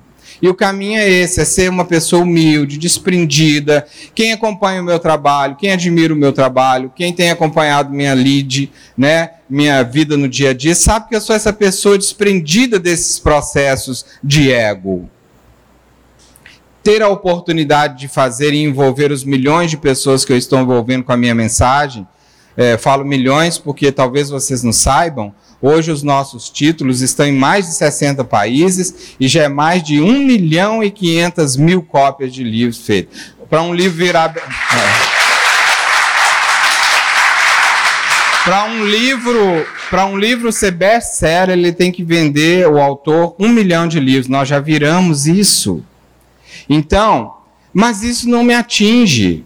Isso me dá alegria de saber que eu faço parte dessa obra. Isso não me torna alguém melhor. O que torna-me melhor é o amor que eu tenho pelo meu amor, é como eu trato ela, é como eu trato meus filhos, é como eu trato os meus amigos, o respeito e o carinho que eu tenho pelo trabalho alheio, ainda que eu não concorde, é como eu lido com meus amigos de Facebook, né, Ju? É são pessoas que me amam porque eu sou aberto, eu aceito críticas, eu faço graça, eu sou gente como todo mundo. Isso é muito importante, tirar as poses. Eu me sinto muito bem com Flávia e Luiz Fernando por isso, porque eles são umas luzes, umas estrelas. E se comportam como gente. Eles é que merecem palmas, de verdade, pela luz, pela energia. Não tem sentido, não tem sentido se for de outro jeito. Não tem sentido se a gente não vê a foto da Flávia na praia curtindo a netinha Ah, dela, pouco, sendo gente. Isso é que faz sentido a vida. Não é o que eles são aqui dentro, é o que eles são lá fora. Que isso seja a nossa lição prioritária. Que isso seja a maior emergência de todos nós. Não vai adiantar meter umas guias no pescoço, acender um monte de vela e saber os rituais, se você não é uma pessoa do bem dentro de você mesmo, para você e para as pessoas que vocês amam. Que os Exus guardiões abençoe o caminho de todos vocês e que Marabô Laroye os proteja no bem.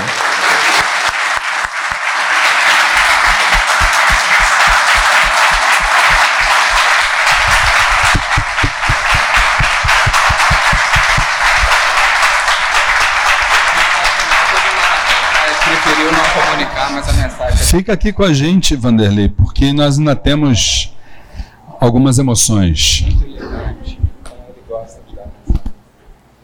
Essa mensagem última do nosso irmão foi do seu Maraboa, tá, gente? Tá?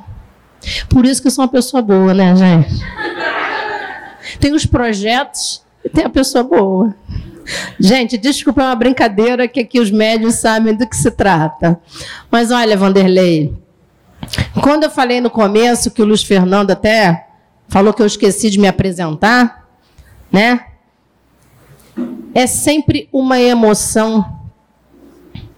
Exatamente pela pessoa que você é, pelo sentimento que você carrega dentro de você, pela energia que você tem, é sempre um prazer ter você aqui com a gente. Você já faz parte da nossa casa. Que, aliás, tu esqueceu do cordãozinho, né? A última vez que ele esteve aqui, nós demos a ele o cordãozinho do Theo. Fotografar e vou pôr no Facebook. Tá na minha imagem Pai João em casa. Tá bom, tá perdoado então. Porque isso faz parte do nosso uniforme, então, da próxima vez você vem com ela. então, é. Vanderlei, então, pra gente, é parte da nossa casa, né? É um amigo, é um médium maravilhoso. E que nós possamos estar sempre juntos, muitas vezes, claro, não presencial, mas pelo menos conectados, né, no astral, através de toda a espiritualidade que comanda todo esse trabalho maravilhoso que você faz, que você trabalha. Tá bom? Hashtag ele me representa, hein? Gente, como a gente costuma fazer sempre no final da primeira etapa das nossas atividades, nós vamos entoar o hino do Templo Estrela do Oriente e em seguida o nosso irmão Vanderlei vai começar aqui com os seus autógrafos, tenho certeza, fotos e etc e tal. Haja Facebook, não é brincadeira não, né? Né? Com certeza. Então vamos ao hino do Templo Estrela Antes do do hino, Luiz Fernando, eu vou Vamos. pedir só o seguinte: quem já adquiriu o livro, que permaneçam sentados, que os autógrafos serão re- realizados aqui mesmo. Isso. Então nós vamos chamando, tá? Para não formar fila, não fazer confusão. Então já- quem já está com o livro, permaneça sentado, por favor. E quem não adquiriu, esta- estarão sendo vendidos lá atrás. Adquire e volta e senta, não é Tá? E isso? volta e senta. Beleza. Tá bom? Que aí a gente faz a coisa mais organizada, tá bem? Ótimo. Vamos ao hino. Salve o Templo Estrela do Oriente. Olha a estrela do Oriente que no céu, no céu brilhou. E o seu brilho foi tão intenso que a terra iluminou. Estrela que guiou os três reis magos, mostrando para o mundo Salvador. Iluminai também nosso terreiro, iluminai com fé, esperança e amor. Iluminai também nosso terreiro, iluminai com fé, esperança e amor. A benção, mãe. Que a luz do nosso Pai Oxalá se faça sobre todos nós, hoje e todos os dias. Que assim seja e assim será. Graças a Deus, graças a Deus, graças a Deus.